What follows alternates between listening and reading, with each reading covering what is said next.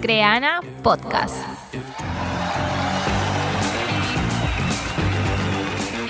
Hola a todos, ¿cómo están? Estamos en un nuevo episodio de Creana Podcast. Voy directamente al tema de este nuevo podcast aquí en Creana. Y hoy día vamos a hablar un poco sobre el mercado de las fotografías. O si tú eres fotógrafo, de repente te estarás preguntando qué nos espera ahora eh, con esta nueva normalidad.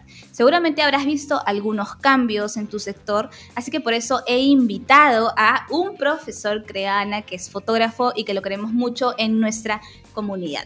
Él es Matías Posti. Matías es un fotógrafo argentino, principalmente se dedica a la fotografía de publicidad y también está en toda Latinoamérica llevando todo su talento. Además, sus imágenes han sido reconocidas con importantes premios, como por ejemplo la selección de los 200 Best Photographers de la revista Archive y en festivales como Cannes, El Ojo de Iberoamérica, Clio, New York Festival, entre algunos más. Matías, bienvenidos, ¿cómo estás? Hola Jimena, ¿cómo estás? Bueno, qué súper presentación. Muchas gracias.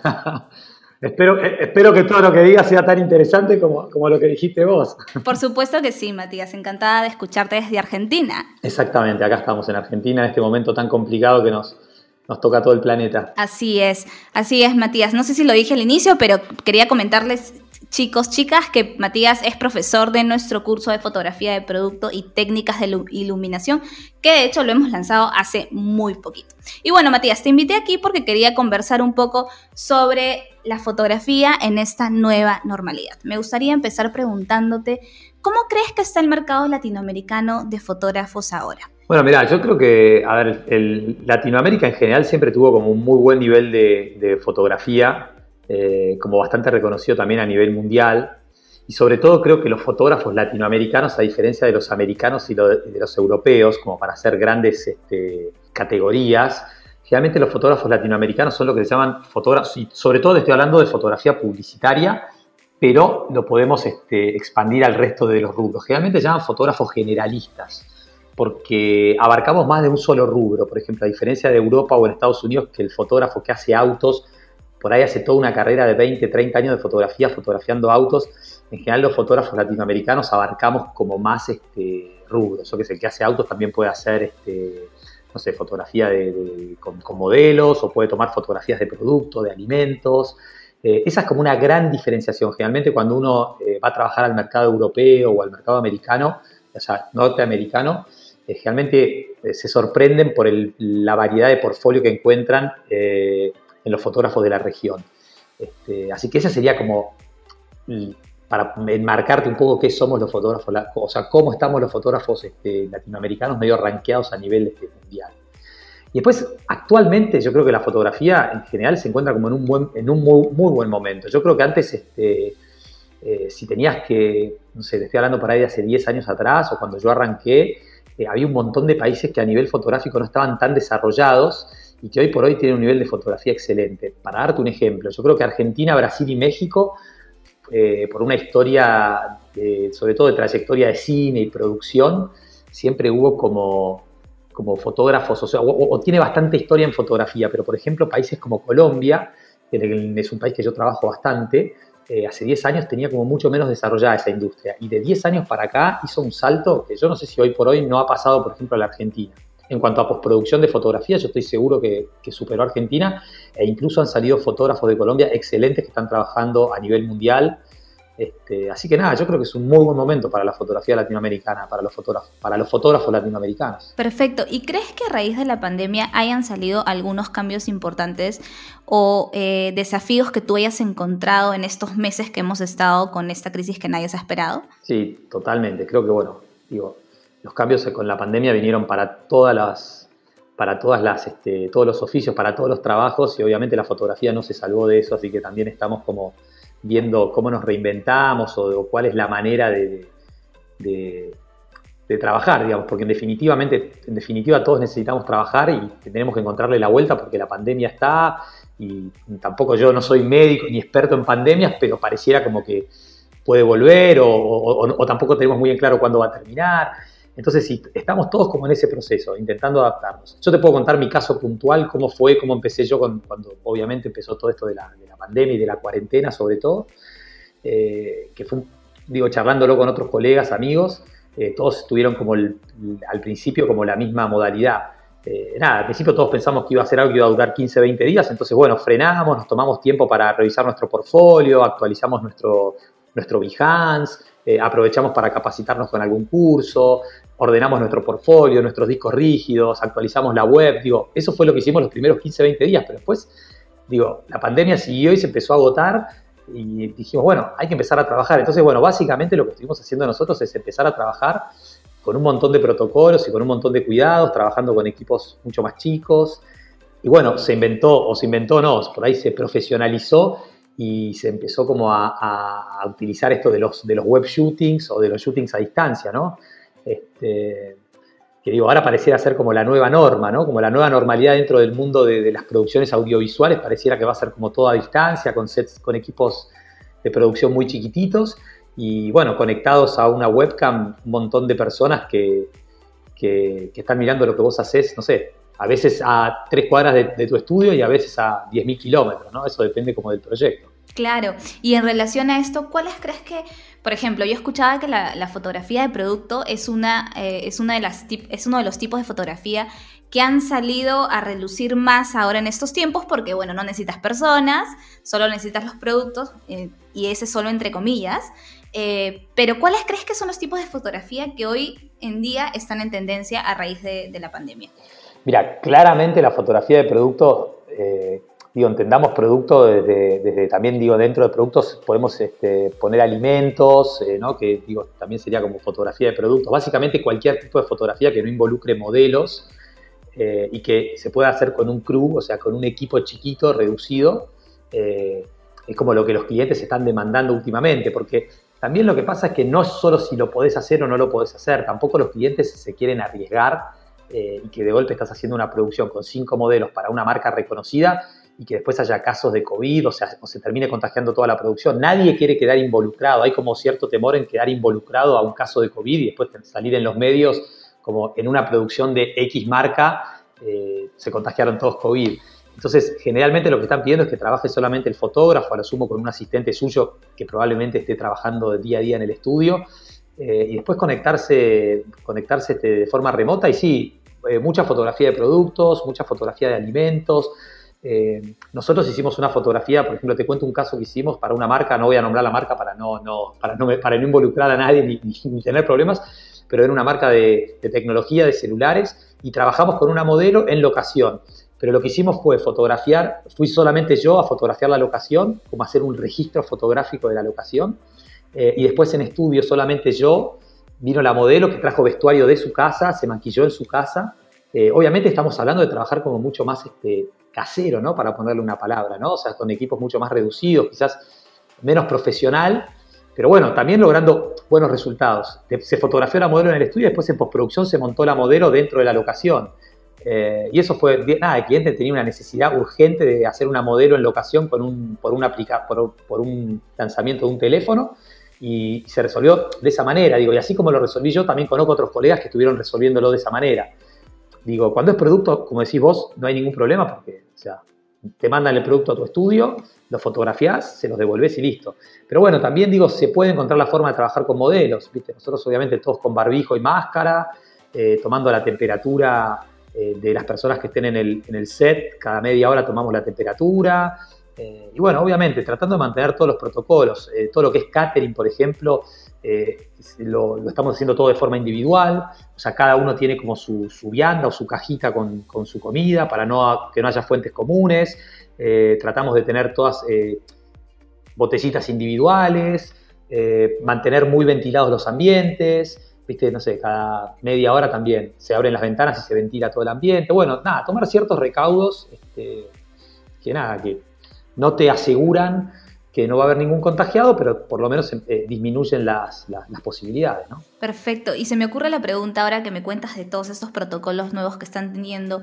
Para ti, ¿tú qué opinas? Y como tú estás ya eh, haciendo fotos, estás en la cancha, ¿sientes que te ha limitado esto o no? Es una pregunta que se me ocurre, es curiosa la verdad. No, sí, la verdad que, a ver, eh, nosotros estamos acostumbrados generalmente a trabajar con equipos grandes, este, qué sé yo, donde tenés viste, no sé, nada, te das vuelta y tenés un asistente que te puede dar una, te alcanza una cámara, tenés otra persona que te chequea las luces. Obviamente, a ver, yo no, yo no podría hacer una producción grande en este momento. Y esas son cosas que charlamos con los clientes muchas veces. Decimos, a ver, o sea, eh, cualquier, cualquier producción que sea en locación, que involucre un montón de gente, traslados, más asistentes y qué sé yo, por el momento eh, las estamos dejando de lado nosotros nos estamos abocando a cosas que sabemos que podemos realizar manteniendo los cuidados. Entonces sí, la verdad que estamos, estamos limitados, estamos limitados, eh, pero bueno, tratando de encontrarle la vuelta a todo. O sea, y si no se puede hacer en fotografía, por ahí es mezclar fotografía con, 3D, con CGI. Eh, y nada, ver cuál es la forma de, resolver las necesidades de los clientes. Pero sí, sí, si te tengo que ser 100% sincero, sí, estamos un poco limitados, pero bueno, es, o sea, es la que nos toca, ¿no? O sea, es como, o sea, esta es la música, ahora hay que, hay que bailar con esta, hay que bailar con esta música.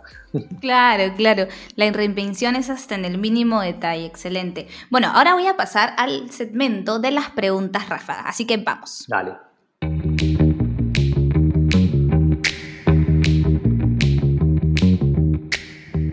Un tip para producir desde casa. Bueno, nosotros ahora estamos utilizando a full todo lo que es eh, las plataformas de venta online y cualquier cosa que necesitamos comprar eh, es, online y esperar al día siguiente que te lo traigan. Así que para producción, claramente me apoyaría en cualquier plataforma de venta de artículos online. Ese sería como, nada, como el ideal, ¿viste? Nosotros, estamos, tenemos que conseguir ahora una, una, una superficie para sacar una foto, una superficie de piedra para sacar una foto de producto, en vez de ir a un local eh, que vende, no sé, cerámicos, directamente hacemos el scouting por internet y la mandamos a comprar. O sea que hoy estamos muy apoyados también como en, las plataformas de venta digital. Excelente, gran dato. Dos herramientas que todo fotógrafo debe tener para hacer sus sesiones en casa. Bueno, eso, digo, yo te diría que en el curso que hice de fotografía, en el último que hice de fotografía de producto, por ejemplo, eh, expliqué, bueno, y en, y en, el anterior de técnicas de iluminación también expliqué un montón de veces cómo con cualquier este, cosa, o sea, no hace falta tener equipos súper profesionales, que a veces con equipos que uno tiene en su casa puede resolver este, una fotografía y, tener un resultado súper profesional. Si vos me decís dos elementos, yo te diría un papel calco, un pedazo de papel de calcar o un tamiz, el famoso 5 en 1, que sirve para tamizar la luz, para rebotarla, ese es fundamental porque con eso podemos tamizar desde la luz de una ventana hasta un reflector o un velador que tengamos en nuestra casa y con eso lo podemos usar de modificador. O sea, ese sería uno fundamental. Y otro te diría, no sé, tener fondos, alguna variedad de fondos, ¿viste? Como puede ser texturas, alguna madera, eh, algún fondo infinito, eh, no sé, un acrílico que se refleje.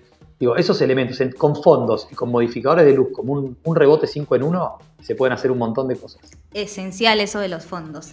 Excelente.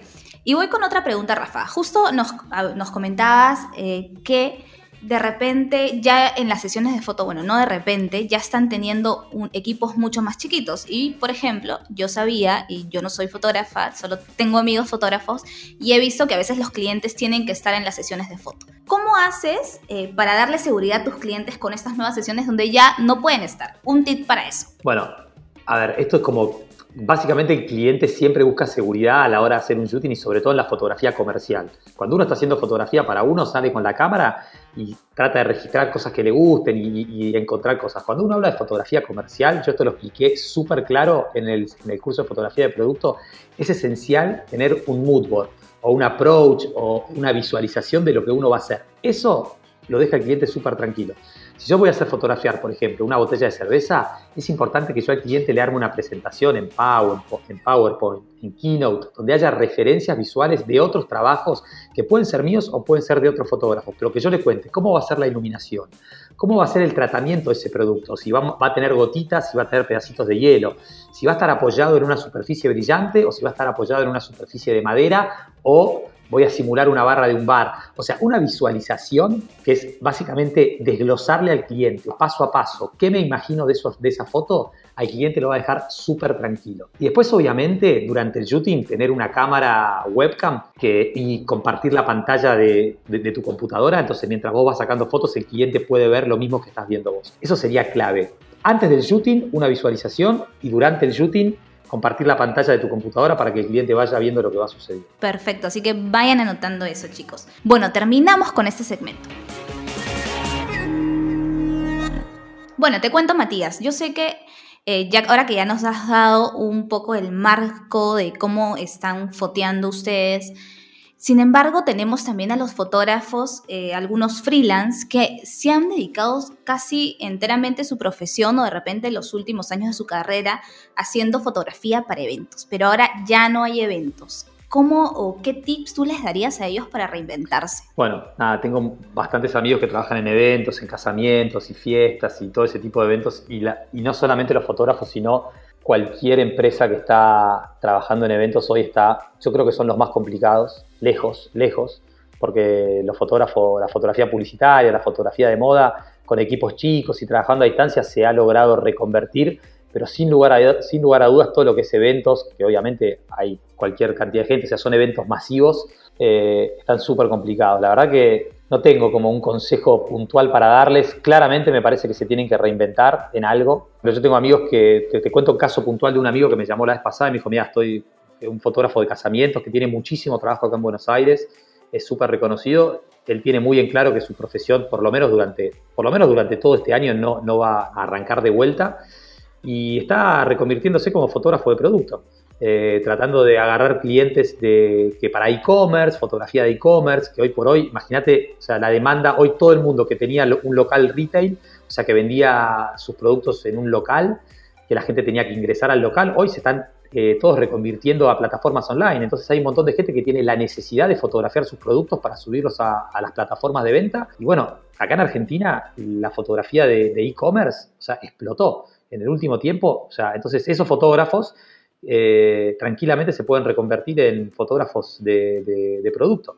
O sea, y fotografiar eh, estos productos para, para, para, se nos llama como para, para e-commerce, ¿no? Eh, así que esa es una salida laboral inmediata. El e-commerce hoy por hoy con la pandemia se volvió una salida laboral inmediata para cualquier fotógrafo. Es más, te digo yo, en un principio, siendo fotógrafo publicitario, obviamente hacemos muchísima fotografía de producto, pero por ejemplo, este, hace cuatro semanas atrás me llamó una empresa de, colchones, que vendía colchones, y necesitaban fotografiar 150 tomas de colchones de todos sus modelos. Básicamente ellos no tenían sus productos de online y bueno, tenían locales en los shoppings y en los centros comerciales y necesitaban reformular todo para, para seguir vendiendo sus colchones. Así que digo, nada, o sea, eso está pasando ahora y digo, la necesidad de fotografía de e-commerce está en todos lados. Claro, y también puedes a la par como identificar algunas otras tendencias, ¿no? La idea justamente es que no quedarte quieto y, ver y oler esos justamente nichos por los que a los que puedes de repente aplicar o reinventarte, ¿no? Totalmente, totalmente. Hay que, digo, hoy los fotógrafos y en general este, muchas profesiones, porque la verdad que no es la única, lo de los fotógrafos, te diría que cualquier eh, profesión freelance eh, se tiene que reinventar. Digo, si podés reinventarte dentro de tu profesión, buenísimo algo que tenga que ver con lo tuyo, buenísimo. O sea, en el caso de este, si sos fotógrafo de eventos y te puedes reinventar en fotografía de producto de e-commerce, genial. Pero si no, te tenés que reinventar en otra cosa. Digo, yo tengo en, la industria de la publicidad hubo un montón de gente que se reinventó, no sé, se pasó al mundo gastronómico y hoy está haciendo este, comidas congeladas. Eh, digo, nada, es como que la verdad que también está bueno también como descubrir otras cosas que a uno le puede gustar y el día de mañana se convierte en un nuevo negocio. Así es, así es. Y justo ya para terminar tengo una última pregunta que va muy relacionado con esto. Y es que hemos visto, yo veo en las redes sociales, muchas, muchas personas o fotógrafos, y no necesariamente fotógrafos, de repente algunos amateurs, que publican en sus feeds de Instagram que han hecho sesiones de fotos por videollamadas. Y me llamó la atención bastante. ¿Tú qué opinas de esto, Matías? Sí, es terrible. La verdad que hay un montón de fotógrafos que empezaron a hacer como las, fotos con videollamadas y todo. Eh, puntualmente en publicidad yo no lo vi mucho. La verdad que fue como algo más experimental de, fotógrafos, de, fotógrafos de moda. Viste que por ahí llamaban a una modelo y hacían un FaceTime. Acá nosotros le decimos como sesiones por FaceTime. Este, nada, me parece súper divertido. Yo no lo hice, la verdad te soy sincero, no lo hice. Pero tengo amigos que lo han hecho y la verdad que los resultados están tan buenísimos. O sea, siempre que trabajes con una modelo y vos la puedas dirigir, digo, en definitiva, los fotógrafos estamos dirigiendo a una modelo. Cuando trabajas con un modelo, estamos dirigiéndolo. Y claramente es mucho más divertido tener a la modelo cerca y poder, este, nada, sentir esa cercanía con la modelo, ¿no? Pero digo, no sé, yo he visto resultados increíbles con, las sesiones por, por, FaceTime o por, no sé, o por plataformas así parecidas. Así que nada, obviamente, digo, yo no lo hice, pero digo, la verdad que me encantaría tener esa experiencia, qué sé yo. Así es, a mí también me encantaría ver más de eso, así que anímense, vean, experimenten y diviértanse. Y bueno, Matías, ya para cerrar el podcast, todo lo que nos has dicho es súper rico, nos has dado un marco de cómo está la fotografía hoy, qué podemos hacer, qué tips, qué tips aplicar justamente en esta nueva normalidad. Me gustaría que me cuentes un poco acerca de tu último curso que has lanzado con Creana de fotografía de producto y técnicas de iluminación. ¿Qué vamos a ver? ¿Qué veríamos nosotros como estudiantes al poder eh, meternos a tu curso online? Bueno, la verdad que es un curso que me encantó hacerlo, primero que nada porque nada, le pusimos como, como mucha energía, la, verdad que el curso está lleno de trucos y de, nada, de solución de problemas, este, un montón de esquemas de iluminación, la verdad que todo el feedback que he recibido de los alumnos este, siempre fue súper positivo, nada, por ejemplo, uno de los comentarios que recibo todo el tiempo es, es increíble la cantidad de secretos eh, que, nos estás compartiendo. O sea, la verdad que eso a mí me encanta también porque yo a veces contesto, ¿viste? La verdad que el, conocimiento que, uno no comparte como que se muere, ¿viste? Uno aprende por ahí con la experiencia un montón de cosas y si uno después no lo comparte se van a morir conmigo. Y la verdad que está bueno que, en definitiva las próximas generaciones de fotógrafos sean cada vez mejor. Eh, nada, así que eso, eso está, está buenísimo por un lado. Y bueno, el curso yo básicamente lo, lo dividí como en varios módulos. El primer módulo eh, sobre todo de lo práctico, ¿no? Te, hablo de lo práctico que es como lo más divertido. El primer módulo práctico eh, es un módulo que está orientado a fotógrafos, pero también a gente que no es fotógrafo y que por ahí tiene un emprendimiento y quieren mejorar su fotografía. Entonces yo eh, en el primer módulo voy a un café y hago como, hago como la puesta en escena, como que ese café nos hubiese contratado para generarle contenidos para redes sociales y muestro tanto cómo se puede mejorar eh, cómo se puede mejorar ese contenido, con una cámara de fotos, pero también con un celular, porque en definitiva lo que hablamos es como de dirección de arte, está 100% hecho ese módulo con luz natural. Entonces te enseño cómo manejar la luz natural, cómo pasar de una luz más suave a una luz más dura, cómo usar espejos para rebotar la luz del sol, eh, cómo armarte un mini set de estudio para hacer fotos con fondo neutro, eh, que podría funcionar para un e-commerce con luz natural, sin tener flashes, sin tener luces de cine ni nada complejo. Ese módulo está buenísimo porque no solo le sirve a fotógrafos, sino también, por ejemplo, en este momento de pandemia le puede servir a cualquiera que está vendiendo sus productos este, por internet y quiere mejorar la calidad de fotos. Y después me meto en dos módulos que sí son más complejos, que están buenísimos para fotógrafos que quieren mejorar su fotografía de producto. Un módulo está orientado 100% a la fotografía de botellas y líquidos, donde vemos cómo iluminar botellas, cómo hacer splashes de cerveza, enseño un montón de trucos que tienen que ver con el manejo de la cosmética de los productos, cómo hacer un efecto frío, cómo generar hielos a partir de, pedacitos de gel, eh, cómo generar espuma en la cerveza, un montón de truquitos chiquititos que, son, que están buenísimos para la fotografía de, botellas y de cerveza. Y el tercer módulo es un módulo orientado a todo lo que es fotografía de cosmética, que sería la fotografía de maquillaje, perfumes, que está bueno también porque hicimos este, alta velocidad, que bueno, quizás es algo que los fotógrafos más amateur o que están iniciándose en la fotografía no van a tener algunos equipos como son sensores láser o unas computadoras que sirven para hacer fotografía de alta velocidad, que, sirven para capturar el momento exacto de un perfume por ahí cayendo en, una cama de pintura. Pero está bueno que también lo conozcan, porque por ahí no se lo van a comprar hoy porque el equipo, no sé, es un equipo que vale, no sé, 300, 400 dólares, pero que si el día de mañana se especializan en fotografía de producto, es está bueno que sepan que esos equipos existen. Porque yo me pasé los primeros 4 o 5 años de mi carrera sin saber que eso existía. Y, hoy, y eso está buenísimo, que es lo que yo digo en el curso, está buenísimo que ustedes, o sea, sin saber, sin ser hoy fotógrafos súper profesionales, está bueno que si el día de mañana un cliente les exige, no sé, ¿qué el cliente quiere hacer una bala atravesando una lata de cerveza, sepan que lo que jamás la van a poder detener ese momento apretando con el dedo, o sea, eh, eh, el, botón de su cámara. Pero que existen un montón de sensores, láseres, de sonido, de impacto, que con eso pueden agarrar, o sea, no sé, fotos que suceden en milisegundos.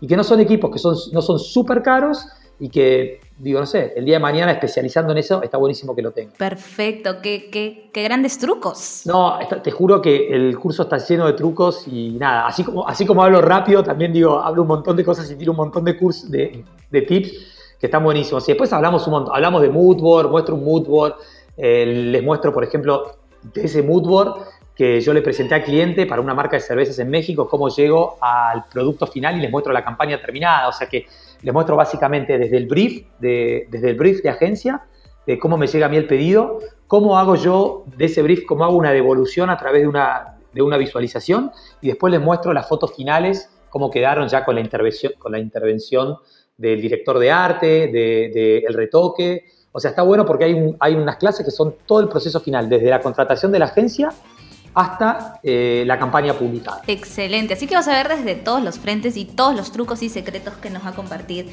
Matías. Así que vayan, corran y pongan el curso, inscríbense ahora para que puedan conocer todo esto de la fotografía de producto y técnicas de iluminación. De hecho, el tráiler es buenísimo, y a mí me gustó un montón y es impactante. Yo lo vi y de verdad que me quedé, a su wow, voy a ver todo esto. Y aparte hicimos el curso, o sea, sin saber que iba a estar la pandemia. Y hoy más que nunca la fotografía de producto durante la pandemia, o sea, es como fundamental. Así que, o sea, fue casualidad. O sea, hicimos un curso de fotografía de producto sin saber que iba, que iba a venir una pandemia, casi que como que lo adivinamos. Así que es una herramienta espectacular para este momento.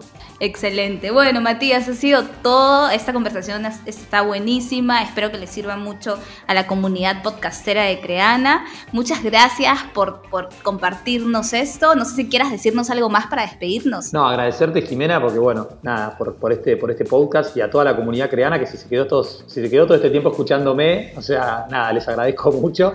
Y bueno, nada, espero verlos en el curso. Así es, nos vemos en clase amigos y amigas. Bueno, eso ha sido todo, muchas gracias y conversamos pronto. Adiós. Chao. Creana Podcast es un espacio para conversar de todo, inspirándonos con cientos de historias y muchos invitados. Si te gustó este podcast, compártelo con tus amigos, a lo mejor les puede caer muy bien.